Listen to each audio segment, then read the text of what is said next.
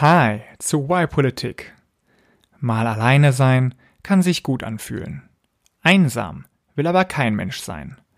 Während der Corona-Krise merken viele, wie sehr es schmerzt, seine Freundinnen und Freunde nicht mehr sehen zu können.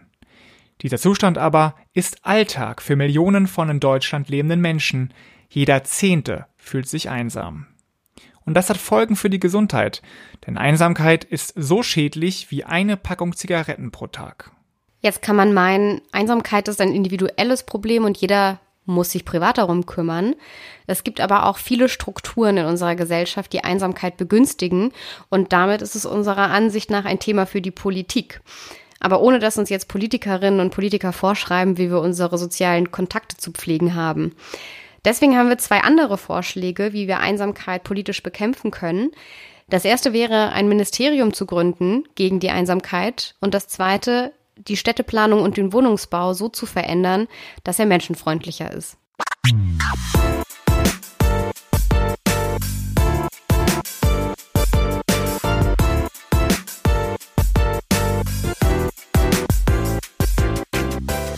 Herzlich willkommen zu unserer Folge 46 und die zweite Folge, die wir remote aufnehmen während Corona-Zeiten.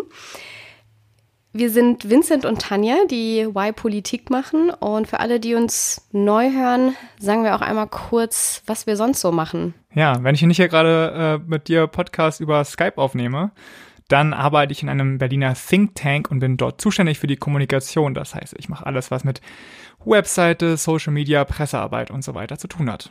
Und da haben wir uns auch kennengelernt. Ähm, ich bin jetzt aber nicht mehr im Think Tank, sondern als Organisationsberaterin unterwegs. So viel soll erstmal reichen. Mhm. Und wir starten direkt los in unser Thema. Frag und mich, Tanja. Genau, da frage ich dich, was ist das Problem? Das Problem ist, Einsamkeit. Ja, das Problem ist, dass Einsamsein äh, sehr schädlich ist für uns Menschen. Einsamkeit ist tödlicher als Übergewicht und Einsamkeit ist genauso tödlich wie eine Schachtel Zigaretten am Tag. Das ist schlecht, aber noch schlechter ist. Darf ich da was fragen? Ja, ja, klar. Ich, also das mit den ähm, Rauchen habe ich auch gelesen, beziehungsweise gehört. Ich habe einen Podcast dazu gehört von mhm. Spiegel Online. Und da hatten sie gesagt, dass das so, dass das der gleiche, dass also Einsamkeit den gleichen Effekt hat wie 115 Zigaretten am Tag. Ah, nee. Was, was das früher Sterben angeht. Nee, ich habe äh, hab eine Packung oder 17 Zigaretten habe ich gelesen. Weißt du, also. wo du es gelesen hast? Ja, ich habe da natürlich auch eine Quelle und das war äh, auch äh, im Spiegel. Ah. Vielleicht okay. äh, müssen wir, wir verlinken die ja eh beide. Da ja. müsste man mal die, die vergleichen. Aber das ist was, was mir generell, ich weiß nicht, ob dir das auch aufgefallen ist. Ich hatte das Gefühl, man liest wirklich, man kein Artikel oder Beitrag kam irgendwie aus, ohne Zahlen zu nennen. 15. Also hier steht 15. Aber oft sind die so ein bisschen auch anders, je nachdem halt, worauf man sich beruft ja. oder zu welchem Zeitpunkt. Ja, genau. Das ist ja wie all bei diesen Studien, die versuchen natürlich diese Faktoren herauszufiltern und so ganz 100% genau kann man es wahrscheinlich nicht sagen, sondern die schauen sich eben an, was unterscheidet Menschen in ihren Lebensumständen und äh, ja, wie unterscheiden sich dann diese verschiedenen Gruppen voneinander. Ne? Aber in jedem Fall kann man sagen, es ist sehr schlecht und wahrscheinlich deutlich äh, schlechter, als ihr es gedacht hättet, jedenfalls als ich es gedacht hätte, bevor ich die, mir diese Folge angeschaut habe. Und ähm, ja, noch schlechter ist, dass die Einsamkeit zunimmt. Also ausgerechnet unsere immer Online-Generation, ja, die Generation Y oder Millennials, die stachen in einer neuen US-Studie ziemlich hervor äh, in Sachen Einsamkeit, weil drei von zehn fühlen sich oft einsam und zwei von zehn sagen, dass sie nicht einen Freund, nicht eine Freundin hätten. Das muss ich mal vorstellen. Also, Aber sind das US-Amerikaner, die befragt wurden? Ja, oder? Das sind US, genau, das sind US-Amerikaner. Okay. Ich habe da äh, das nicht, äh, was die Jugend angeht, nicht in, Deutsch, äh, nicht in Deutschland gefunden, aber ich habe äh, was in Deutschland gefunden, was die Älteren an, angeht, nämlich ab 45. Da gab es eine äh, Anfrage an den Bundestag, also an die Bundesregierung von Bundestagsabgeordneten. Und da kam eben auch raus, dass es unter den Älteren ebenfalls ansteigt. Und es wirkt sich natürlich auch auf die Gesellschaft aus. Also es ist nicht nur schlecht für die einzelnen Personen, sondern ähm, auch für die gesamte Gesellschaft. Ich habe da jetzt leider keine Studie gefunden, die das so auf den Prozent genau irgendwie, festgestellt hat. Aber ich sag mal, wahrscheinlich erscheint mir schon, äh, dass es zu einer Spaltung der Gesellschaft führt, weil diese Einsamen zu Unsichtbaren werden und überhaupt nicht mehr teilnehmen an unserer Demokratie Und das ist einfach, finde ich, in der Demokratie unwürdig, dass man einfach so Leute vergisst und die so zur Seite schiebt. Und zum anderen hat es natürlich auch hohe Kosten fürs Gesundheitssystem. Ne? Ist, die Leute gehen dann eben zum Arzt, weil sie sonst niemanden zum Reden haben oder die haben dann eben psychische Probleme und so weiter. Und das ganze Geld, das könnten wir natürlich auch an anderen, an anderer Stelle investieren einfach. Und es wäre auch einfach schön, wenn die Leute glücklicher werden. Immerhin ist ja auch das Ziel ähm, unserer oder unserer der Politik sollte ja eigentlich sein, Gemeinwohl zu, genau. zu vergrößern und Wohlstand äh, zu, zu erzeugen. Und wenn die Leute krank und äh, traurig sind, ist das nicht besonders ähm, äh, Wohlstand. ähm, ja, wir haben ja mal eine Folge gemacht, ne? Äh, warum das Staatsziel eigentlich Glück sein sollte und nicht eben die Steigerung des Bruttosozialproduktes. Ähm, Daran ja. habe ich auch oft, auch oft ja. gedacht während der Vorbereitung. Du hattest aber gesagt, ich habe tatsächlich, dass du keine Zahl gefunden hast, ich habe tatsächlich eine, eine ah, Zahl cool. gelesen, wie viel Prozent aller Deutschen unter Einsamkeit leiden. Mhm. Und zwar ähm, die Wissenschaftlerin Maike Luhmann, die hat dazu geforscht und in einem Interview auf Zeit Online hatte sie zumindest gesagt, dass insgesamt 10 bis 15 Prozent aller Deutschen darunter leiden. Mhm. Und bei über 85-Jährigen sogar 20 Prozent. Ja. Ähm, also das ist, glaube ich, was, was man sagen kann, das, das nimmt im Alter zu. Und so wie du es beschrieben hast, ähm, scheint es auch, dass es in den letzten Jahren auch zugenommen hat im Vergleich zu Jahren oder Jahrzehnten davor. Deswegen sagt man ja auch immer, das fand ich vor allem zur jetzigen Zeit auch spannend. Ich weiß noch nicht, wie ich das bewerten würde, aber dass oft gesagt wird, dass Einsamkeit eine Epidemie ist. Also eine moderne Epidemie von Einsamkeit, die sich ausbreitet und auch immer mehr Menschen erfasst. Ähm, ja. Das wurde oft in Artikeln verglichen, wo es jetzt noch nicht den äh, Covid-19-Virus gab. Aber ja, ist ein ganz spannendes Bild, aber kann man sich auch drüber streiten. Ja. Genauso wie man sich, glaube ich, auch drüber streiten kann, ob jetzt Einsamkeit eine Krankheit ist oder nicht. Ja, ähm, ja genau. Also lass uns vielleicht noch kurz äh, reden, was Einsamkeit überhaupt ist. Ne? Das ist, sollten wir, glaube ich, schon noch mal klären. Ja, total. Weil mhm. einsam sein ist ja nicht allein sein. Also man kann ja alleine sein und mich super fühlen. Also manchmal, ich stehe halt total drauf, mal einfach alleine ein Buch zu lesen und irgendwie meine Mitbewohner auszusperren. Aber ähm, man kann auch unter Leuten sein und sich einsam fühlen. Also das ist auf jeden Fall nicht das Gleiche. Und ich glaube, wichtig ist auch, dass Einsamkeit eben subjektiv ist. Also es ist ein Gefühl, aber das Gefühl kommt ja irgendwo her. Und was ich gelesen habe, ist, dass Einsamkeit ähm, auf Signalen des Körpers basieren, die dir sagen, hey, du hast so wenig soziale Kontakte. Also es gibt einen, eine Lücke zwischen den sozialen Kontakten, die dein Körper sagt, jetzt gut für dich wären und die du tatsächlich hast. Also es verursacht soziale Schmerzen. Und warum uns Einsamkeit wehtut, da kann man dann nur wieder mutmaßen, aber es hat, wie so vieles, wahrscheinlich mit der Evolution zu tun. Ähm, früher war es ja so, wenn du alleine bist, dann war dir der Tod ziemlich sicher, weil du konntest eben nicht dich um alles kümmern, um Jagen, um dich zu beschützen, äh, Sammeln, Ackerbau und so weiter, sondern du brauchtest ähm, natürlich eine Gemeinschaft und äh, Leute, die also sehr egoistisch waren und nur für sich gelebt haben, die haben dann schneller den Tod gefunden. Deswegen wurden wir darauf gepolt, in einer Gemeinschaft zu leben und äh, ja, möglichst viel mit anderen Leuten abzuhängen. Und ich finde es nochmal ganz wichtig zu sagen, äh, dass es in Corona-Zeiten, in unserer Lockdown-Zeit natürlich nochmal besondere Relevanz hat. Ne? Also ich, wir haben es vorher schon gesagt, hat negative Effekte auf die Einzelpersonen, auf die Gesellschaft. Aber das Ganze wird vermutlich auch durch diesen Corona-Lockdown nochmal äh, verschärft. Da müssen natürlich warten, bis dann die Studien das alles wirklich ausgewertet haben. Aber ich habe schon eine kleine Umfrage gefunden. Ähm, und zwar äh, eine Umfrage unter auch Leuten, also unter Singles, die alleine wohnen und äh, vier von zehn befürchten, dass jetzt sehr einsame Wochen anstehen werden. Und ähm, tja, damit haben sie wahrscheinlich mhm. auch recht. Da macht es auch, glaube ich, einen großen Unterschied, einfach wie gut man äh, digitale Medien nutzt, ist mein Eindruck. Und deswegen ist es wahrscheinlich auch tatsächlich für ältere Menschen sogar noch schwieriger. Mit denen kann man telefonieren. Ähm, aber ich finde es schon sehr schön, das merke ich, wenn ich mit Freunden äh, Videokonferenzen machen kann, auch mhm. wenn das irgendwann auch ätzend ist, wenn immer dieser Bildschirm dazwischen ist. Aber man hat zumindest immer mal wieder dann das Gefühl, man ist gar nicht so weit weg voneinander. Ähm, und telefonieren schafft das nicht so in dem Maße. Deswegen bin ich ehrlich gesagt schon ganz froh, dass wir wenn wir schon eine Epidemie haben, in einem digitalisierten Zeitalter leben. Ja, also um es auf den Punkt zu bringen, lieber äh, Corona als spanische Grippe, ne? 1915 oder wann es war, 1917 wäre es schlimmer gewesen. Zeit, ja. ja, aber lass uns noch kurz nochmal klären, bevor wir gleich zu den Lösungen kommen, was denn die Gründe sind ne, für diese Einsamkeitsepidemie oder wie auch immer man das nennen möchte. Ähm, Finde ich mich eigentlich ganz interessant, dass wir uns das nochmal bewusst machen, weil wir brauchen es auch später für die Lösung. Also erstmal ist es so, dass seit der Renaissance, äh, also 15. Jahrhundert, muss ich auch nochmal nachgucken, äh, dass wir seitdem immer ich-bezogener leben, vorher sehr gemeinschaftsbezogen, seitdem immer individualistischer und jetzt 500 Jahre später, 2020, hat sich die Situation ganz schön zugespitzt. Ähm, eine richtig krasse Zahl finde ich, in Deutschland leben in vier von zehn Haushalten nur eine Person. Also vier von zehn Haushalten, da lebt, ja, lebt nur eine Person, was also was krass ist, sind ja fast, äh, fast die Hälfte, ne? Ähm, und das in Verbindung mit den anderen Faktoren äh, führt eben dazu, dass wir uns mehr einsam fühlen. Und das sind die anderen Faktoren sind, dass wir äh, vermehrt immer in Großstädten leben, ne? Landflucht. Das heißt, die Leute leben immer mehr in Städten. Äh, wenn wir eine Familie haben, dann leben wir in Kleinfamilien. Also äh, Oma und Opa sind irgendwo anders.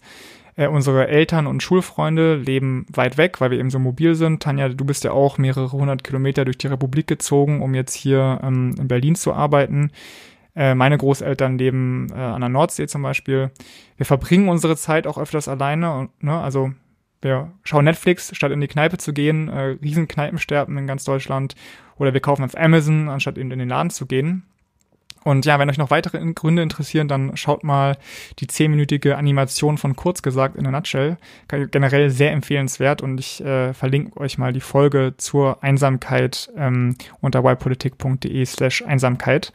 Äh, sehr, sehr sehenswert und hat mir auf jeden Fall viel Input gegeben. Mhm.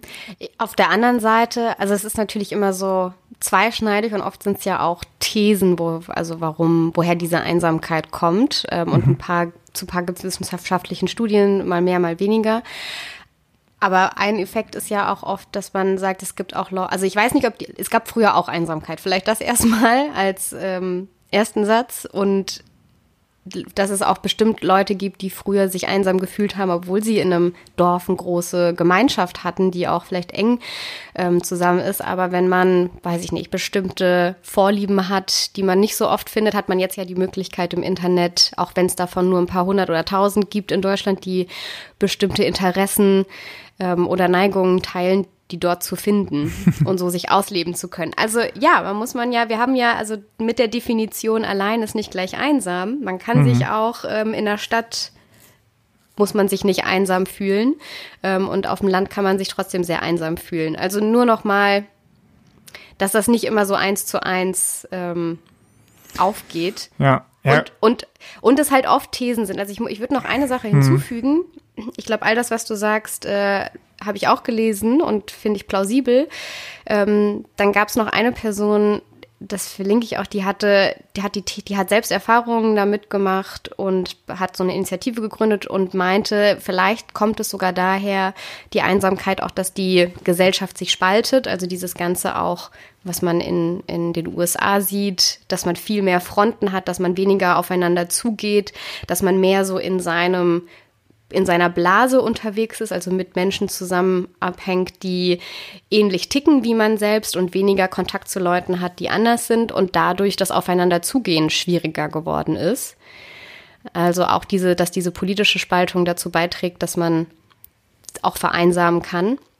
Und so ganz handfeste Gründe wie ähm, man, die Leute werden sehr alt, Partnerinnen und Partner sterben früher als man selbst. Also der, der, der Tod ist ja auch was, was mhm. ähm, Leute vereinsamen lässt, wenn man dann sehr viel länger lebt als der Mensch, mit dem man Jahrzehnte zusammengelebt hat. Wenn sich Leute scheiden lassen, das ist ja auch oft ein ganz großer Grund, ja. dass man sehr viel mit, seinem, mit seiner Familie oder dem Partner gemacht hat und dann lässt man sich scheiden und vereinsamt. Ähm, und die Scheidungsrate nimmt ja ebenfalls zu. Also auch solche ganz, genau, ganz genau. eindeutigen. Genau, ja. Ich glaube, es ist schwer, das irgendwie genau äh, auszumachen. Wir haben natürlich auch keine Vergleichsstudie zu 1387 oder so. Aber ähm, ich glaube, man kann schon sagen, dass es viele Lebensumstände gibt, die eben Einsamkeit begünstigen, die jetzt eher aus einer modernen Entwicklung stammen. Ne? Also ich würde schon ja. sagen, ähm, dass es sehr viel mit der Umgebung zu tun hat, in der wir uns, in der wir leben, in der wir uns bewegen und dass diese eben nicht so zu dem passt, was wir eigentlich brauchen, nämlich ein starkes Verbundenheitsgefühl mit Leuten, die uns auch lange Zeit begleiten. Also ich habe ja, ich, ich wohne in einer WG mit Schulfreunden, das hat sich lustigerweise ergeben. Also wir sind nach fünf Jahren, äh, da haben wir uns dann wieder getroffen und sind dann zusammengezogen.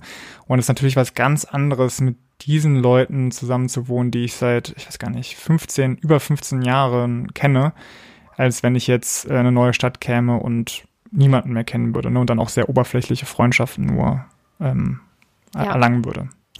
Aber ich würde sagen, wenn du nichts dagegen hast, wissen wir Allerletzter Gedanke. Okay. Allerletzter Gedanke, einfach nur, weil ich finde, für, für mich macht es das Bild, das Bild noch ein bisschen komplettiert das. Und zwar, Oder komplizierter. Nein, komplettiert, dass das Bild noch so ein bisschen runter wird, dass es ja auch immer mehr Menschen gibt, die die Einsamkeit suchen. Also dieses, ich ziehe mich mal zurück, ähm, die bewusst in die Einsamkeit gehen. T tatsächlich habe ich Leute in meinem Umfeld, die auch schon mal in, in einem Schweigekloster waren oder auch viele, die das charmant finden, das mal auszuprobieren. Und ähm, ganz oft das eben auch gesucht wird, was ja total passt. Man sagt auf der einen Seite ähm, oder also auf der einen Seite grasiert die Einsamkeit und nimmt zu und auf der anderen Seite gibt es Leute, die sehr bewusst da Einsamkeit suchen und das eigentlich passt es nicht zusammen, aber irgendwie passt es doch zusammen. Naja, aber so ich glaube, die große Welt Frage anguckt. ist halt, machst du das absichtlich? Suchst du absichtlich die Einsamkeit oder passiert die Einsamkeit zu dir? Okay, mhm. das war jetzt grammatikalisch nicht so richtig. Aber wenn man sich anguckt, wie Individuen in die Einsamkeit rutschen, dann ist es eben meistens, ähm, passiert ungewollt. es so, ja, ungewollt, es passiert so nebenbei und auf einmal bist du einsam. Ähm, übrigens auch interessant, ich glaube 38-Jährige sind erstaunt, also sind überdurchschnittlich oft von Einsamkeit betroffen, weil du halt in der Zeit äh, total belastet bist mit deiner Familien, Familiengründung, von deinem Job und so weiter und kaum noch Zeit für deine Freundinnen und Freunde hast. Also ich glaube, also ich will, ich will es nicht abstreiten, dass Leute auch Einsamkeit suchen, aber ich würde schon sagen, das Problem ist eben nicht die, die es freiwillig machen, sondern die, die äh, das erleiden unabsichtlich. Ja, genau, zusammenfassend würde ich auch einfach nur sagen, das zeigt halt, dass es sehr komplex ist und nicht so einfach, wie es vielleicht am Anfang scheint. Und dann die Frage ist, wenn das so komplex ist, gibt es dafür auch eine Lösung? vielleicht gibt es ja sogar zwei Lösungen, Tanja. Genau, und, unser, und wir haben ja in, unserem, in unseren Podcast-Folgen immer Lösungen, die wir anbieten. Das machen wir heute auch. Zwei. Ähm, und danach geht es dann noch in die Zugabe, was kann man selbst gegen Einsamkeit tun, wenn man sich einsam fühlt.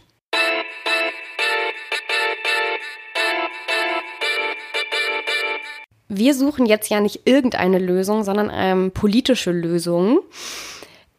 Und da kann man sich als allererstes die Frage stellen, warum sollte die Politik sich einmischen in die Einsamkeit von einzelnen Menschen. Überall also, mischt sich der Staat rein, hier so eine Schweinerei. Ja, soll jetzt der Staat irgendwie, weiß ich nicht, sicherstellen, dass ich genug Menschen innerhalb der Woche sehe? Verordnet er mir, weiß ich nicht, wie ich mein, wie ich meine Termine plane, wie ich wann sehe. Ja. Und wenn du nicht äh, jede, jeden Monat eine Person mehr triffst, ne, dann wird dir die Hilfe entzogen. Ja, aber man kann ja auf solche Gedanken kommen und auch so absurd sie klingen, aber in gut, vielleicht in, in guten Demokratien sollte das nicht möglich sein. Aber in anderen, also man kann das schon sich auch denken. Aber darum soll es ja gar nicht gehen, weil der Unterschied, ähm, den wir machen, den auch gute demokratische Politik machen sollte, ist, sich nicht in einzelne private Angelegenheiten einzumischen, was wir jetzt auch nicht vorschlagen werden, sondern ähm, Strukturen zu schaffen, ähm, das gesellschaftliche System so aufzubauen und stru zu strukturieren, dass Menschen darin gut leben können und ein gutes Leben haben. Die Umgebung Menschen freundlich machen, ne? Genau, so könnte man es sehr schön zusammenfassen. Also wenn wir festgestellt haben, so wie wir das jetzt gerade auch in unserem ersten Teil gemacht haben, dass Menschen die Gesellschaft brauchen, dann sollten wir unser, unsere Gesellschaft auch so strukturieren, dass wir Gesellschaft haben. Und das hat auch die ähm, Bundesregierung erkannt und als wir die gewählt haben, haben die in ihren Koalitionsvertrag sogar schon etwas reingeschrieben, was in diese Richtung geht. Das ist zwar ein sehr unkonkreter, ja, sehr unkonkrete ja. Sätze sind das. Man weiß nicht so genau, was da die Maßnahmen sind, aber es steht schon mal drin und es gibt immer wieder auch Vorschläge, wie man das umsetzen könnte. Also da stehen so Sätze wie Einsamkeit in allen Altersgruppen sollen vorgebeugt werden und Vereinsamung soll bekämpft werden. Sowas hast du wahrscheinlich auch gelesen, oder? Mhm. Ja. So, und jetzt gibt es einen ganz konkreten Vorschlag, den ich gerne mal also, durchspielen Sorry, ich kann dazu auch, ja. äh, da gab es eben eine parlamentarische Anfrage von FDP-Abgeordneten und da war eben die Antwort, ja, okay, wie weit ist denn das jetzt gekommen? Äh, und da steht als Antwort jetzt von der Bundesregierung, die Bundesregierung prüft derzeit, inwieweit bisherige Strategien und Konzepte hierzu ausreichen. Also. Oh, von wann war das? äh, jetzt äh, von 2019, ja genau. Ah, im November? Nee, Mai. Ah, okay. Ja. Gut, die, die Linken hatten das nämlich dann im mhm. November letztes Jahr auch nochmal ähm, hervorgebracht. Da kam jetzt auch nicht so viel bei raus, aber es kommt, man merkt. Es ist auf der Agenda, ne? Das ist schon mal wichtig. Genau, aber in so, in so Zyklen. Also es kommt immer mal wieder und dann ist es wieder total weg. Jetzt ist es gerade, finde ich, sehr, sehr stark da, einfach in Bezug auf ähm, diesen Corona-Lockdown. Aber dann ist es auch wieder total weg und auch wenn man mal recherchiert, äh, da, dann gibt's immer so Zeiten, dann sind alle Artikel aus Anfang 2018, da kommen wir gleich noch drauf, warum, und dann Ende 2019. Also immer mal wieder ist es da und verschwindet. Anfang 2018 war das dann so ein großes Thema, weil da Großbritannien entschieden hat, dass sie ein Ministerium gegen Einsamkeit einrichten beziehungsweise eine Staatssekretärin dafür beauftragen mit diesem Thema. Und zwar die Staatssekretärin, die für Sport und Zivilgesellschaft zuständig ist. Die hat dann noch das Aufgabenfeld dazu bekommen, auch Einsamkeit zu bearbeiten. Das war jetzt damals 2018, man kennt sie jetzt nicht so, aber es war unter Theresa May und sie, die Staatssekretärin hieß Tracy Crouch. Mhm.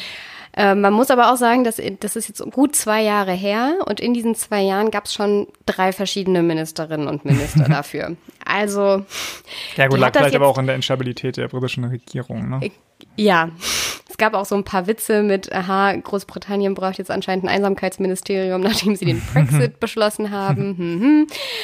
Also genau, da ist ja noch viel anderes politisch passiert. Aber eine Kontinuität war da jetzt noch nicht und zwei Jahre sind jetzt auch noch nicht so lang.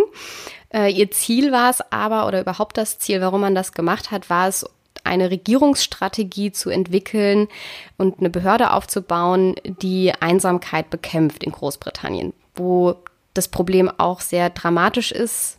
Manche sagen, es ist sogar dramatischer als in Deutschland. Kann sein, man weiß es nicht. Ähm, gibt wenig Vergleiche dazu. Aber die erste Aufgabe oder was sie einmal so, was sie gemacht haben, einfach nur, dass wir das so ein bisschen nehmen können, wenn wir uns in Deutschland angucken.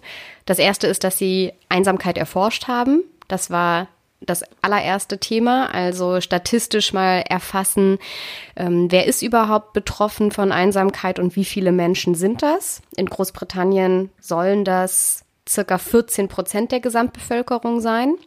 Also ähnliche, erinnern, ähnliche Größe. Genau. Eigentlich in Deutschland. Ich wollte gerade sagen, wir erinnern uns, ich hatte vorher gesagt, dass äh, 10 bis 13 Prozent in Deutschland davon betroffen sein sollen oder darunter leiden. Und in Großbritannien 14 Prozent. Ähm, da gab es dann auch Veröffentlichungen zu. Also dieses Erforschen fand ganz viel statt, um das Thema erstmal zu verstehen. Und dann war das Zweite, dass es eben auf die politische Agenda gebracht wurde, dass man überhaupt darüber gesprochen hat. Das ist ja auch nicht immer so einfach. Ist ja auch immer noch ein Tabuthema. Also wenn man einsam ist, dann hat, kann man, geht's gleich los mit, dann ich habe keine Freunde, drückt man damit aus, bin ich, drückt das damit aus, dass ich ein Mensch bin, wo Menschen, andere Menschen nicht so gerne in, in der Nähe sind. Deswegen ist das jetzt auch nicht so, dass Leute sagen, ja, ich bin einsam, sondern auch noch eher ein ja, Thema ist, was man nicht so gerne bespricht und was man vielleicht den Leuten auch gar nicht unbedingt ansieht auf den ersten Blick. Ja. Und sie haben das versucht zu normalisieren und ganz konkret, was sie getan haben letztes Jahr, sind Kampagnen zu fahren. Äh, da gibt es ganz viele, deswegen würde ich da jetzt nicht ja, im Detail drauf was eingehen. Was mit Kampagne genau? Mm, sie haben ähm, Werbeclips, also Videos ähm, gegen, ich weiß, wie hieß das? Ich habe mir äh, einmal. Also ich glaube, man kann sich das, also ich habe es ja nicht gesehen, aber was war wahrscheinlich so ähnlich Eine wie. Campaign äh, to End Loneliness. Okay. Und ähm, wahrscheinlich so ähnlich wie äh, sechs Millionen Menschen können nicht lesen und schreiben, schalte ich nicht ab. Äh, die war ja früher auch eine sehr, sehr große Kampagne. Genau, es ging also, ja, es ging in die Richtung zu eben zu zeigen, wie viele Menschen sind davon betroffen und auch so, ähm, dann mal immer so ein Claim war more than half a million older people go up a week without seeing anyone. Also dieses ein, es gibt eine Million oder ne, es gibt mehr denn als nochmal, es gibt mehr als eine halbe Million ältere Menschen, die eine Woche verbringen, ohne mit einer anderen Person gesprochen zu haben. Krass. Und das verdeutlicht das nochmal ganz gut. Und da gab es auch so Clips, ähm, kann ich gerne verlinken, wo ja. dann eine junge Person das Internet und das Telefon ausgeschaltet hat bei sich zu Hause und mal eine Woche sich eben einfach bei sich zu Hause ohne Verbindung nach außen äh, verbracht hat, um das selbst zu erleben und dann sich mit einer älteren Person darüber unterhalten hat, die das eben jede Woche oder deren Leben das ist. Äh, und das hat das ganz schön gezeigt. War natürlich ein bisschen emotionalisiert und so, wie es halt ist. Na klar. Ne, wenn, man, wenn man für so ein Thema werben möchte. Aber genau, das war so das sehr Konkrete. Wenn wir uns jetzt Deutschland angucken, mh, vielleicht die Frage, wie wahrscheinlich ist es, dass wir jetzt ein Ministerium aufbauen? Ich, ich glaube, das klingt in vielen Ohren erstmal sehr unwahrscheinlich, weil es gleich so ein großes Ding ist, gleich ein Ministerium dafür. Aber tatsächlich haben das schon Leute gefordert, beziehungsweise wir erinnern uns vielleicht, das zeigt es ganz gut, wie man sowas umsetzt, an das Heimatministerium.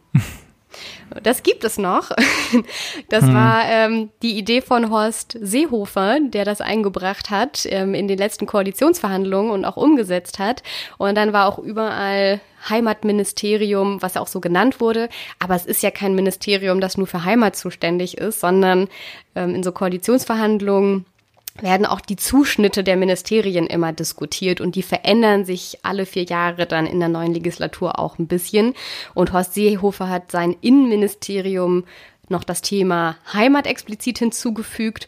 Und ganz offiziell heißt dieses Ministerium ja jetzt seit ein paar Jahren das Bundesministerium des Innern für Bau und Heimat. Ja. Und trotzdem hat man gesagt, das Heimatministerium. Also wenn wir jetzt sagen, das Einsamkeitsministerium, dann heißt das nicht, dass es nur ein, einen ganzen Minister und einen ganzen Stab und Menschen gibt, die jetzt nur dieses Thema bearbeiten, sondern es würde wahrscheinlich ein Zuschnitt sein.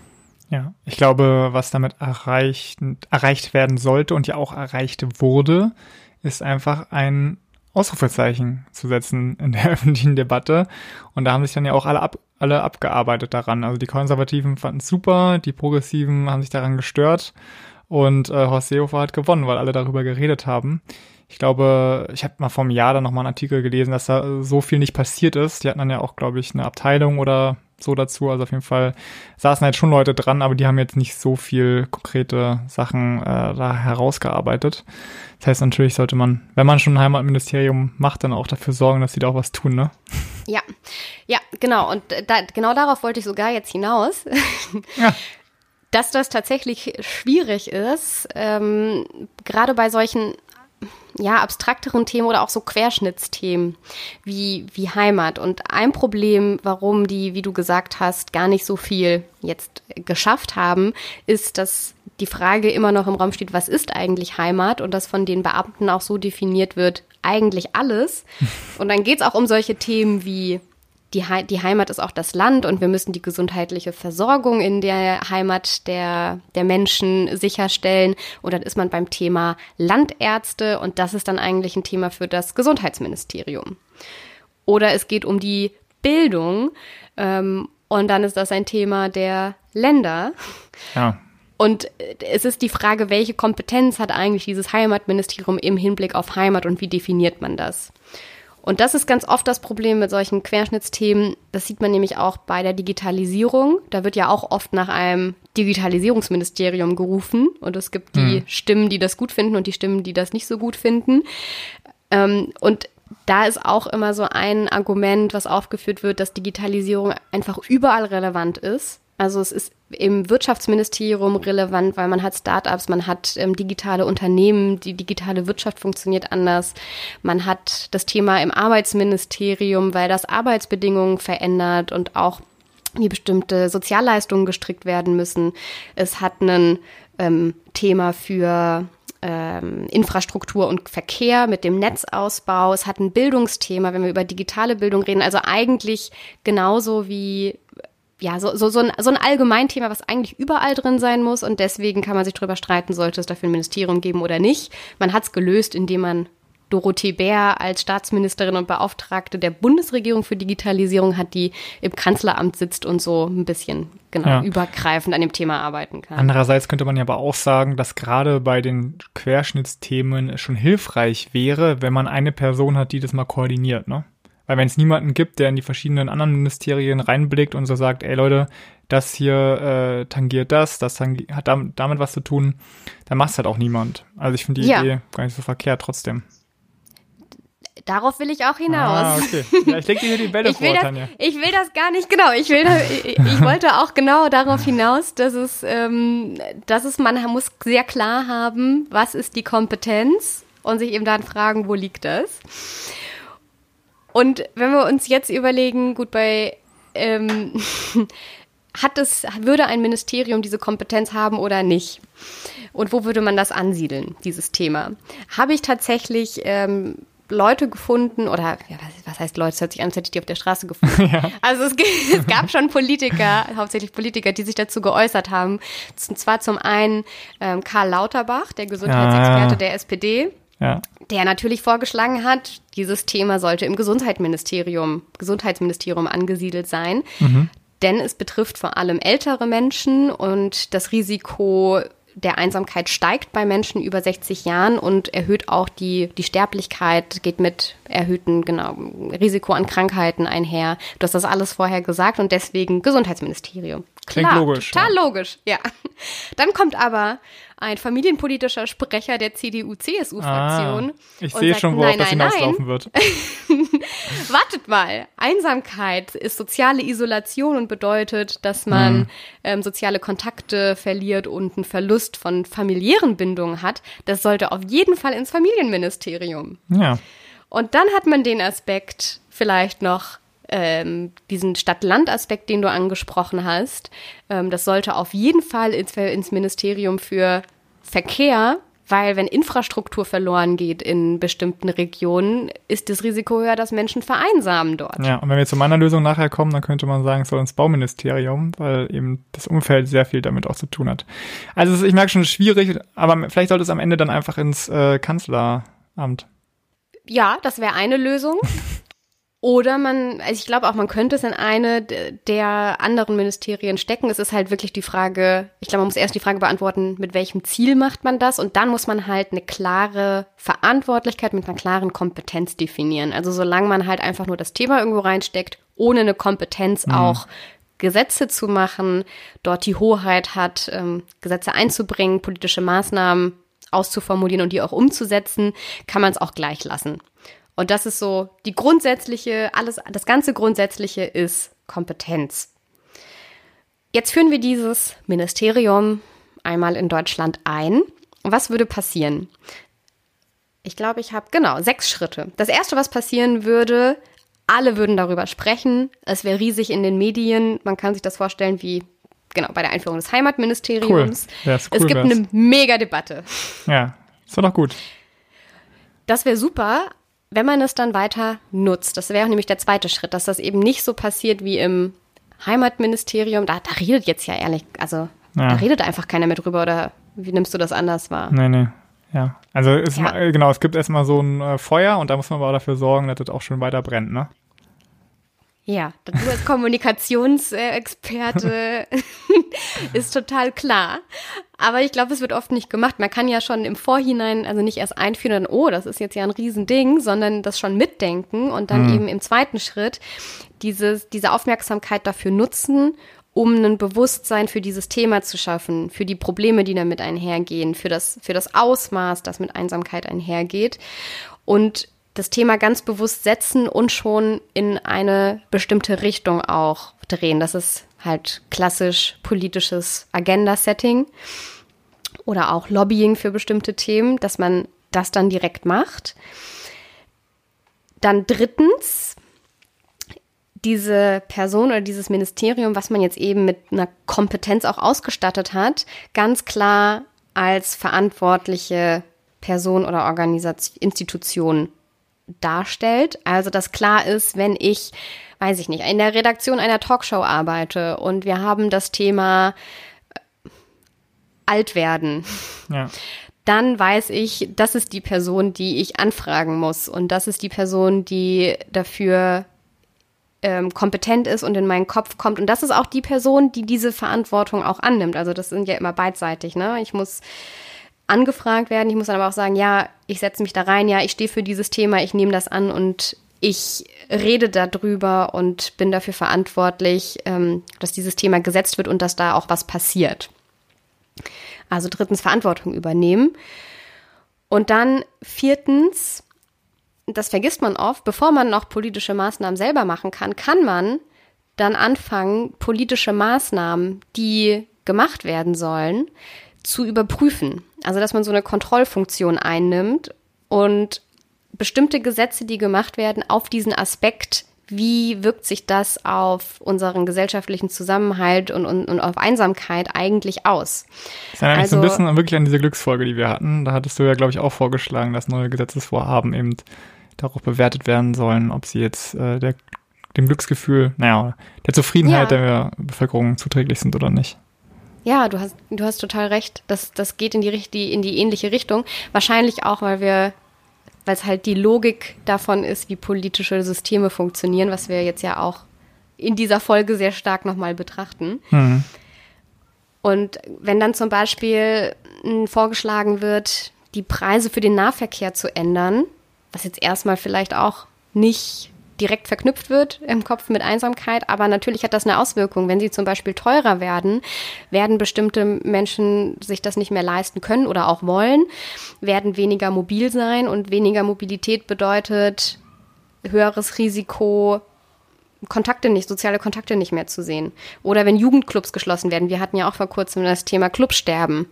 Hat auch einen Effekt auf Einsamkeit. Und so gibt es ganz viele ähm, polit politische Maßnahmen oder Gesetze, die man vorschlägt, die darauf eine Auswirkung hat und eine Person oder ein Minister, eine Ministerin könnten genau da ein Auge drauf haben, dafür zuständig sein. Und dann erst kommt das, die politischen Maßnahmen, die aus diesem Ministerium vorgeschlagen werden, die ganz konkreten. Und da kann ein Vorschlag zum Beispiel sein, das ist das, was Großbritannien noch gemacht hat. Die haben nämlich den Ärztinnen und Ärzten die Möglichkeit gegeben, Rezepte gegen Einsamkeit auszustellen, Ach. beziehungsweise soziale okay. Rezepte für Geselligkeit. So wird es auch manchmal beschrieben. Das, ja, das ist eine schöne Idee. Ja, das heißt äh, Social Prescribing. Also man stellt dann ein, die, ein, ein Arzt stellt ein soziales Rezept aus. Du hast ähm, selbst vorher in, am Anfang gesagt, dass es auch das Phänomen gibt, dass, dass Leute zum, zum Arzt oder zu einer Ärztin mhm. gehen, gar nicht, weil sie krank sind oder Symptome haben für eine, für eine Krankheit, sondern weil das, die weil das die einzige Person ist, mit der sie reden können. Jemand, der sich für sie interessiert, der Fragen stellt und ja. man Gespräche führen kann. Macht was natürlich total, total doof ist fürs System, weil Leute, die dann krank sind, vielleicht keine Termine bekommen oder ja länger warten müssen. Genau, obwohl es natürlich aus der Perspektive der entsprechenden Person sinnig ist. Also wenn du jetzt wirklich zwei, drei Wochen lang mit niemandem geredet hast, weil du echt niemanden mehr hast, kann ich verstehen, dass man dann sagt, okay, dann bilde ich mir jetzt ein, irgendwas zu haben und gehe zum Arzt. Aber ja. klar, die Zeit und auch das Geld, kostet ja auch was, so eine Arztstunde wäre natürlich woanders besser investiert. Deswegen finde ich es eine super Idee. Und was, was kann man sich da so verschreiben lassen? Irgendwie Kegel, Kegelabend oder? Ja, genau. Die, die verschreiben dann ähm, bestimmte, also die, die klären dann auch auf, was gibt's eigentlich für Angebote in der Umgebung. Das ist mhm. ja auch das Schöne, wenn du einen Hausarzt oder eine Ärztin vor Ort hast, dass die sich auskennen. Was gibt's im Stadtteil? Was gibt's für Besuchsdienste? Was gibt's für ähm, Gymnastikstunden zum Beispiel im Gemeindezentrum, die verschrieben werden können, einen Malkurs oder einen Kochkurs, dass sowas dann übernommen wird von der Kasse und dann gehe ich dahin, weil mein Arzt mir das verschrieben hat und was auch tausendmal besser ist, wenn es tatsächlich äh, das Problem Einsamkeit ist, anstatt irgendwie Pillen zu verschreiben. Ja, total. das wäre zum Beispiel eine politische Maßnahme, die man dann machen könnte. Ähm, und dann kann man sich bestimmt noch ganz viel ausdenken. Zum einen, wir kommen ja in deiner Lösung gleich noch zu auch noch ganz mhm. konkreten Maßnahmen. Deswegen das erstmal so weit in dem Punkt. Und dann der sechste Punkt. Ähm, ich habe den jetzt als letztes aufgenommen. Natürlich genau das, was Großbritannien auch gemacht hat. Kampagnen fahren, Aufklärung betreiben, Bildung darüber betreiben, dass dieses Thema einfach Menschen auch bewusst ist. Ähm, und dass man darauf in seinem Umfeld auch vielleicht mehr achten kann, weil man dafür sensibilisiert ist. Genau, dass man es an sich merkt, dass man es an anderen merkt, dass einem klar wird, dass es nichts Peinliches ist oder so, sondern ja, dass es vielen anderen Leuten ähnlich geht und man was dagegen tun kann. Ne? Mhm. Ich habe das als letzten Punkt mit aufgenommen, weil man ist halt immer so schnell dabei zu sagen, ja, da muss man halt eine Kampagne machen, aber es gibt halt immer so viel und alles ringt um Aufmerksamkeit und Deswegen ist es immer gut, sowas zu haben. Aber ob das so den, die größte Wirkung hat, ist halt fraglich. Deswegen finde ich die anderen fünf Schritte auch sehr wichtig und das waren deswegen meine ersten. Aber damit möchte ich auch äh, die Lösung, ein Einsamkeitsministerium in Deutschland einzurichten, abschließen und die Bewertung äh, überlasse ich unseren Zuhörerinnen und Zuhörern. Ja, stark. Also ich finde es, äh, ich kann schon mal sagen, ich finde es gut weil ich das Gefühl habe, dieses Einsamkeitsproblem speist sich aus sehr vielen Entwicklungen in unserer Gesellschaft. Und es wäre gut, wenn sich mal jemand diesen konzentriert widmen würde. So würde ich es nennen. Okay, cool. Dann, Tanja, bist du bereit für Lösung 2? Ja. Legen wir mal los.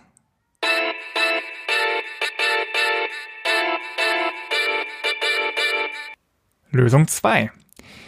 Als ich das Problem beschrieben hatte, war ja mein Hauptpunkt, die Umgebung, in der wir leben, passt nicht zu dem, was wir brauchen, denn sie begünstigt die soziale Isolation. Eigentlich wäre es andersrum ja viel besser, ne? wenn wir eine Umgebung hätten, dass, es, dass sie das Zusammenleben fördert. Äh, so sollte es eigentlich sein. Ja, und wie wir das schaffen können, darum geht es in meiner Lösung. Und ich will zum einen reden über Stadtplanung und zum anderen über die Wohnsituation. Ähm, legen wir mal los mit der Stadtplanung. Also was macht eine Umgebung aus, die Einsamkeit verringert und das Wohlbefinden steigert? Ähm, da bin ich gestoßen bei der Recherche für diese Punkte auf Jan Gehl. Das ist ein Däne und war ein Architekturprofessor, der das Buch geschrieben hat, Städte für Menschen. Und ziemlich einflussreich war in dieser Hinsicht. Also er gilt wirklich als Wegweiser für so bürgernahe Stadtplanung und ich verlinke auch nochmal ein Interview mit ihm, was ich super interessant fand, auf ypolitik.de slash Einsamkeit.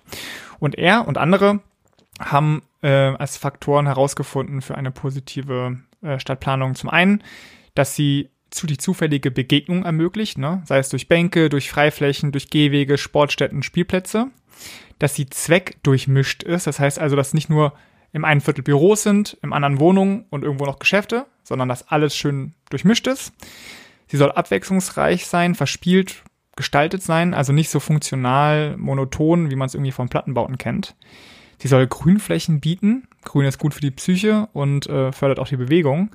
Und ähm, als Bewegungsmittel sollte sie eben nicht aufs Auto setzen, sondern auf zu Fuß gehen, aufs Fahrrad fahren, auf öffentliche Transportmittel. Weil ist ja klar, ähm, wenn man Auto fährt, ist man meistens relativ allein. Ne? Also im Durchschnitt sitzen 1,5 Personen in einem Auto. Das heißt, äh, sogar knapp nur. Also man ist eher allein, als dass man mit irgendwem anderen das Auto teilt. Mhm. Ja, und all diese Faktoren hat äh, Jan Gehl herausgearbeitet. Und als ich dann mir dann dachte, okay, hm, all diese Faktoren, ne, auf welche Städte treffen diese jetzt wirklich alle zu? ja verdammt, äh, es sind nicht ganz so viele. Ne? Die meisten Städte, die ich kenne, bieten nur wenige Faktoren davon. Ich weiß nicht, äh, fällt dir eine Stadt ein, wo du sagst, die bietet alle oder die meisten dieser Faktoren? Mm, ja, wenn dann noch wirkliche Kleinstädte mit mhm. großen Innenstädten, die genau. autofrei sind. Ja, ich musste, ich musste tatsächlich denken an Maastricht, wo ich studiert habe. Das ist im ganz im Süden der Niederlande. Ähm, und da gibt es eben eine ganz große Innenstadt. Die Leute sind eigentlich alle mit dem Fahrrad oder zu Fuß unterwegs. Ähm, es gibt viele Parks auch und äh, die Leute wohnen über den Geschäften. Und es ist wirklich so, wie wie es hier eigentlich klingt. Naja, die meisten Städte haben es aber jedenfalls nicht. Und einer der Gründe ist, dass ähm, in Europa ja sehr viele Städte zerstört wurden durch den Zweiten Weltkrieg. Und in den 50er und 60er Jahren war dann eben nichts mit Städte für die Menschen, sondern da war wir brauchen jetzt schnell Häuser und die sollen auch noch irgendwie so ein modernes Bild erfüllen. Ne? Also der moderne Mensch ähm, setzt eben nicht auf irgendwie Parks und verspielte Außenfassaden, sondern der ist funktional und äh, autofreundlich sollte die Stadt sein und dadurch ist sie halt auch ziemlich eintönig und wie ich glaube, wir jetzt alle einig sind, ziemlich hässlich geworden, die Städte. Naja, und dann habe ich mich mal auf die Suche gemacht nach ein paar positiven Beispielen. Und es gibt bestimmt viele, ich glaube in Skandinavien, an den Niederlanden und so gibt's ähm, sehr viele. Aber ähm, auch in unseren zugebauten Städten ist Wandel möglich. Ähm, ein Beispiel dafür, ganz neu und ganz radikal, ist Brüssel. Ich weiß jetzt nicht, ob du das schon mitbekommen okay. hast. Nee. Äh, Brüssel wird ab Mai 2020 die gesamte Innenstadt zur quasi Fußgängerzone erklären. Also quasi, also erstmal ist es ein echt großer Bereich, ne? Ist jetzt nicht so wie der Berliner Ring, äh, so groß ist es jetzt doch nicht, aber ähm, schon ziemlich. Und ähm, dort haben ab Mai alle Fußgänger und äh, Fahrradfahrer immer Vorrang vor den Autos. Und die Autos dürfen nur noch 20 km/h schnell fahren. Ne? Das heißt, es beruhigt also extrem den gesamten Bereich. Es ist nicht so wie bei mir vor der Tür, dass die Autos da mit 50 km/h durchbrettern. Und ähm, ja, die müssen natürlich dann noch weitergehen und dann irgendwie das endgültig zur Fußgängerzone erklären oder so. Aber ich glaube, es ist schon mal ein erster Schritt und zeigt eben, was auch dann durch Corona bedingt möglich ist. Ne? In Berlin hast du, das hast du wahrscheinlich mitbekommen, ne, dass sie jetzt so Fahrradwege, äh, so Pop-up-Fahrradwege ja. machen und auf einmal in der Krise ist doch relativ viel möglich. Äh, Finde ich sehr cool, dass eben das genutzt wird, um langfristig Nutzen davon zu haben. Beispiel zwei ist Tübingen, genauer die Südstadt von Tübingen. Dort zogen 1991 die Alliierten ab, da waren es die Franzosen. Und die haben halt so einen Stadtteil hinterlassen, äh, wo früher die Soldaten gewohnt haben. Und das wurde in ein Wohnviertel verwandelt, das sehr durchmischt ist, also absichtlich so gestaltet wurde, dass es die Vorbild, äh, dass es diese, diese Faktoren alle erfüllt oder möglichst viele davon. Und deswegen haben die tatsächlich auch sehr viele Preise gewonnen in den 90er Jahren für diese Stadtplanung. Und es gilt immer noch als äh, als Vorbild. Und auch da würde ich sagen, hey, es gab einen Umbruch und die haben halt diesen Umbruch genutzt. Und ich glaube, so sollte, sollten Städte auch vorgehen. Wenn es irgendwo eine Möglichkeit gibt, diese nutzen und äh, neu gestalten. Gibt es denn da auch ähm, ja schon, schon Berichte zu, wie sich dann diese Stadtteile auf, auf Einsamkeit auswirken? das ist natürlich genial, ne? Habe ich jetzt leider nicht, äh, nicht vorliegen. Ich, ja, könnte sein, dass es irgendwo so eine Studie gibt, dann ob dort dann die Einsamkeit mhm. äh, geringer ist. Aber es gibt auf jeden Fall eine Stadt, ist mein drittes und letztes Beispiel, wo sowas sehr nötig wäre, auf jeden Fall solche Veränderungen zu machen, wo es nämlich schlimmer ist als im Rest des Landes. Dieses Mal reisen wir nach Schottland, in Glasgow nämlich. Das ist eine der Städte, wo die Stadtplanung in den 50er und 60er Jahren so richtig versagt hat. Ähm, doch auch dort geht, doch auch dort geht's voran. Also die haben zum Beispiel eine vierspurige Straße, wo eben auch die Autos immer so lang gerauscht sind, lang gerauscht sind, haben die in eine Fußgängerzone umgewandelt mit sehr vielen Bänken und Bäumen. Sieht wirklich sehr nett aus. Ich habe davon ein Foto gesehen. Das Ganze hat 130 Millionen gekostet, also war wirklich eine große Investition. Aber war es höchstwahrscheinlich auch wert, weil in Glasgow, ich habe es ja schon angedeutet, die Stadt hat sehr viele Probleme und das Ergebnis davon ist, dass in Glasgow die Menschen im Schnitt sieben Jahre früher sterben als im Rest Großbritanniens. Und einer der Hauptgründe, der dafür ausgemacht wurde, ist eben diese, diese schlechte Stadtplanung, diese deprimierende ja, dieses deprimierende Erlebnis einfach in der Stadt zu wohnen. Es gibt noch andere Faktoren, irgendwie Arbeitslosigkeit, pipapo. Aber ähm, besonders heraussticht eben Glasgow durch die schlechte Stadtplanung. Und da finde ich es eben krass zu sagen, okay, ähm, es hat eben eine große Auswirkung, wie die Umgebung eines Menschen gestaltet ist auf ja sogar die Lebenserwartung. Ja, Stadtplanung also ein großer Faktor für die Einsamkeit. Und das Schöne ist, dass jetzt 2020 immer mehr Bürgermeisterinnen und Bürgermeister es erkannt haben und eben umsteuern und versuchen, eine menschenfreundlichere Stadt zu formen. Mein zweiter Punkt ist die direkte soziale Umgebung, in der wir leben. Also einfach, um es einfacher auszudrücken, wie wir wohnen. Ähm, weil diese die Art und Weise, wie wir wohnen, hat eben einen großen Einfluss auf die Wahrscheinlichkeit, dass wir uns einsam fühlen. Ich sag's nochmal, äh, weil es unglaublich ist, in vier von zehn Haushalten lebt nur eine Person in Deutschland. Also sogenannte Single-Haushalte. Genau, ja. Und ähm, klar, in der Corona-Krise denken wir jetzt auch an diese Leute und uns ist klar, dass es denen gerade nicht besonders gut gehen wird. Aber auch jenseits von so einer krassen Pandemie äh, schadet es der Gesundheit eher allein zu leben, als dass es ja nützt. Äh, zum Beispiel ist es so, dass wer alleine lebt, wahrscheinlich, also im Durchschnitt doppelt so häufig an einer psychischen Erkrankung leidet wie andere. Jetzt kann man natürlich auch sagen, okay, ist es ein, ein wie heißt mal, Henne-Ei-Problem? Also leben die mhm. Leute alleine, weil sie psychische Probleme haben oder kriegen sie psychische Probleme, weil sie alleine leben? Es bedingt sich wahrscheinlich einander einfach, aber auf jeden Fall ist es nicht förderlich, einfach alleine zu leben. Ja. Wobei man auch sagen muss, äh, es gibt ja jetzt auch äh, andere Probleme, wenn ich mit Leuten zusammen wohne. Also hm, hört man jetzt ja auch oder liest man ganz viel von, dass häusliche Gewalt und sowas steigt. Äh, das, das hat dieses Problem hat man jetzt nicht unbedingt, wenn man alleine wohnt. Also es gibt halt, ne, es gibt Vor- und Nachteile, glaube ich, in, in beiden Wohnformen. Aber wenn wir uns Einsamkeit betrachten ähm, oder auch andere psychische Probleme ist das auf jeden Fall, kann ich mir gut vorstellen, mhm. dass es da einen Zusammenhang gibt. Ja, und deswegen ist mein ähm, Lösungsvorschlag weniger Single-Haushalte. eine, eine, eine Zwangswohngemeinschaft. ja, genau. Das ich wollte gerade sagen, also es klingt nach einer einfachen Lösung, ist natürlich furchtbar schwierig. Also, ne, du hast es ja gerade mit deinem Lacher angedeutet, also wie man wohnt, das ist ja schon eine sehr persönliche Entscheidung und äh, soll natürlich jetzt nicht der Staat dir vorschreiben, wie du zu leben hast, keine Frage. Aber ich finde, der Staat kann schon positive Wohnlösungen fördern und tatsächlich tut's auch schon. Da war ich ganz froh, als ich das rausgefunden hatte. Eine Lösung sind Mehrgenerationenhäuser. Das sind also Häuser, in denen Kinder ähm, sag ich mal, Mittelalter Erwachsene und äh, unsere Senioren zusammenleben. Davon gibt es ungefähr 540 in Deutschland und ähm, die Bundesregierung fördert die auch mit ein paar Millionen pro Jahr. Äh, die werden auch untersucht und so weiter, kann man sich auch angucken, verlinke ich gerne unter ypolitik.de Einsamkeit. Äh, ja, ein sehr cooles Programm und ich finde, davon bräuchte es noch viel mehr, weil ne, auf der einen Seite werden die jungen Familien entlastet. Ne, das ersetzt quasi die Oma, die sonst auf die Kinder aufgepasst hätte oder den Opa.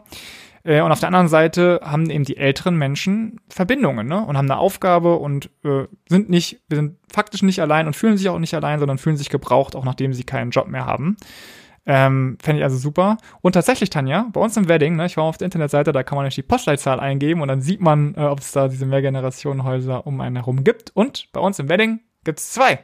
Nämlich das Sprengelhaus und das Zukunftshaus Wedding. Fand ich doch cool. Also wenn mhm. wir mal alt sind und noch im Wedding wohnen, dann können wir uns da ja mal vielleicht bewerben. Vielleicht ist das eine da direkt an der S-Bahn?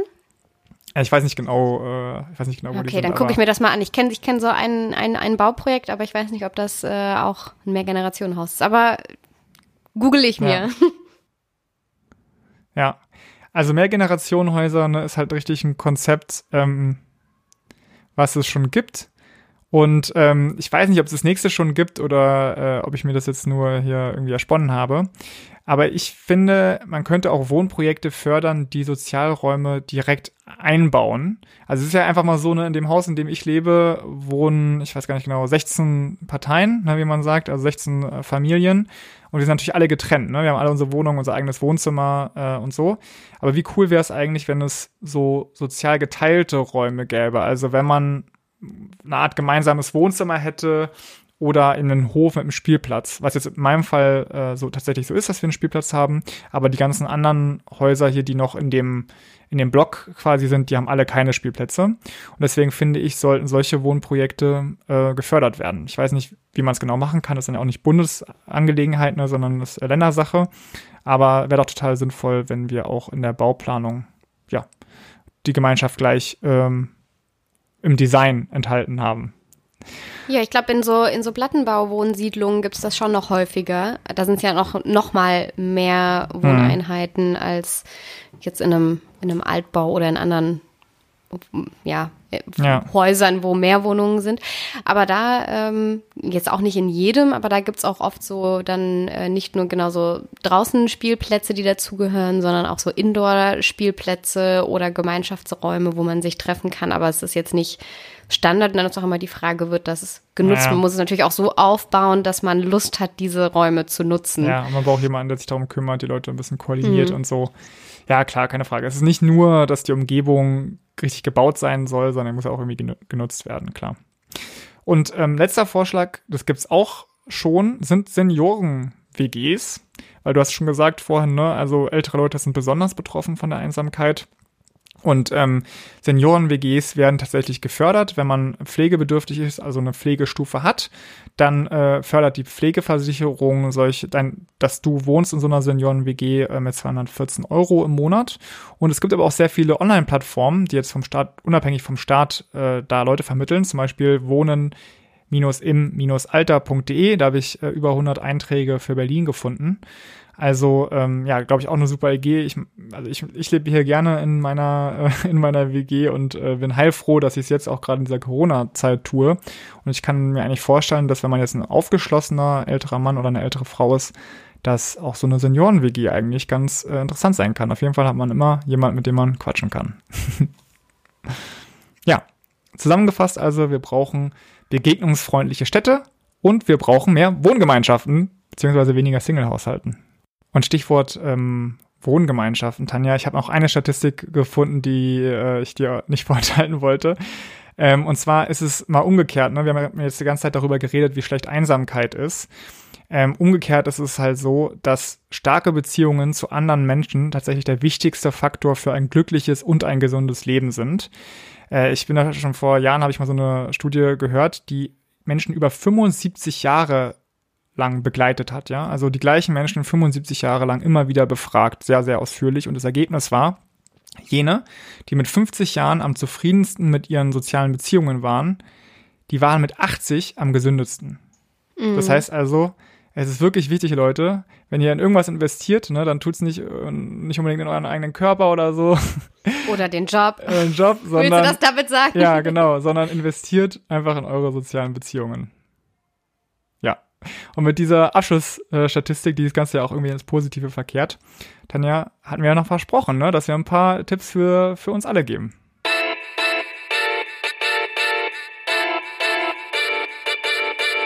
Mit Absicht haben wir in dieser Folge aus einer sehr politischen Brille geguckt ähm, und was die Politik machen kann, was Systeme und Strukturen angeht. Und deswegen geht es in der Zugabe jetzt aber um das Individuum, also was ihr selbst um tun euch, könnt um gegen die Einsamkeit. Ja.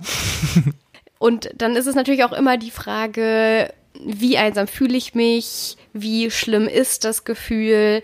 Ist das was, wo ich vielleicht sogar auch schon professionelle Hilfe in Anspruch nehmen sollte oder was, was ich, ähm, wogegen ich selber was machen kann? Was tut mir gut? Und das ist immer so eine individuelle Sache. Das ist wirklich, ja, was ist, wo man drüber reden sollte und sich Hilfe holt. Und ich dachte mir, eigentlich müsste es doch was geben, wo alles mal schön aufbereitet und zusammengestellt ist. Und das gibt es auch. Und deswegen würde ich eher auf diese Sammlung verweisen, beziehungsweise ihr findet die auch nochmal dann auf unserer Webseite. Aber ich finde, die schönste Zusammenstellung, die ich gesehen habe während der ganzen Zeit, kam von Ariana Barbouri. Das ist äh, eine, eine der Hosts bei Deine Herrengedeck. Heldin. Du kannst es schon sagen dein, dein Vorbild oder Inspirationsquelle oder ich weiß auch nicht. Ja, ich finde, sie macht das sehr gut. Und sie macht nicht nur einen sehr guten Podcast, sondern sie macht auch einen sehr guten Instagram-Kanal. Ähm, auf dem gibt es auch viel Quatsch. Also sie macht viel Quatsch, aber sie macht auch äh, tatsächlich ernste Themen, wo sie sich dann immer Leute dazu holt, die sich damit auskennen. Sie hat äh, Pflegekräfte zum Beispiel interviewt zu den Arbeitsbedingungen in der Pflege und was da die Probleme sind. Und sie hat Psychologinnen und Therapeuten ebenfalls gefragt, was man machen kann, wenn man unter Depressionen leidet oder auch Einsamkeit gerade in der jetzigen Zeit und hat dann die 20 besten Tipps zusammengestellt, was man tun kann, wenn man Depressionen hat, Angststörungen oder schlecht alleine sein kann in dieser Quarantänezeit und während den Ausgangssperren. Oder ja. auf diese 20 Tipps würde ich gerne verweisen und da ist wirklich alles dabei von Telefonhotlines an, wo man anrufen kann, über Apps, die, das wird dir gefallen, schönes Wortspiel, Selfapy zum Beispiel heißen, also ein Wortspiel aus Self und Therapy.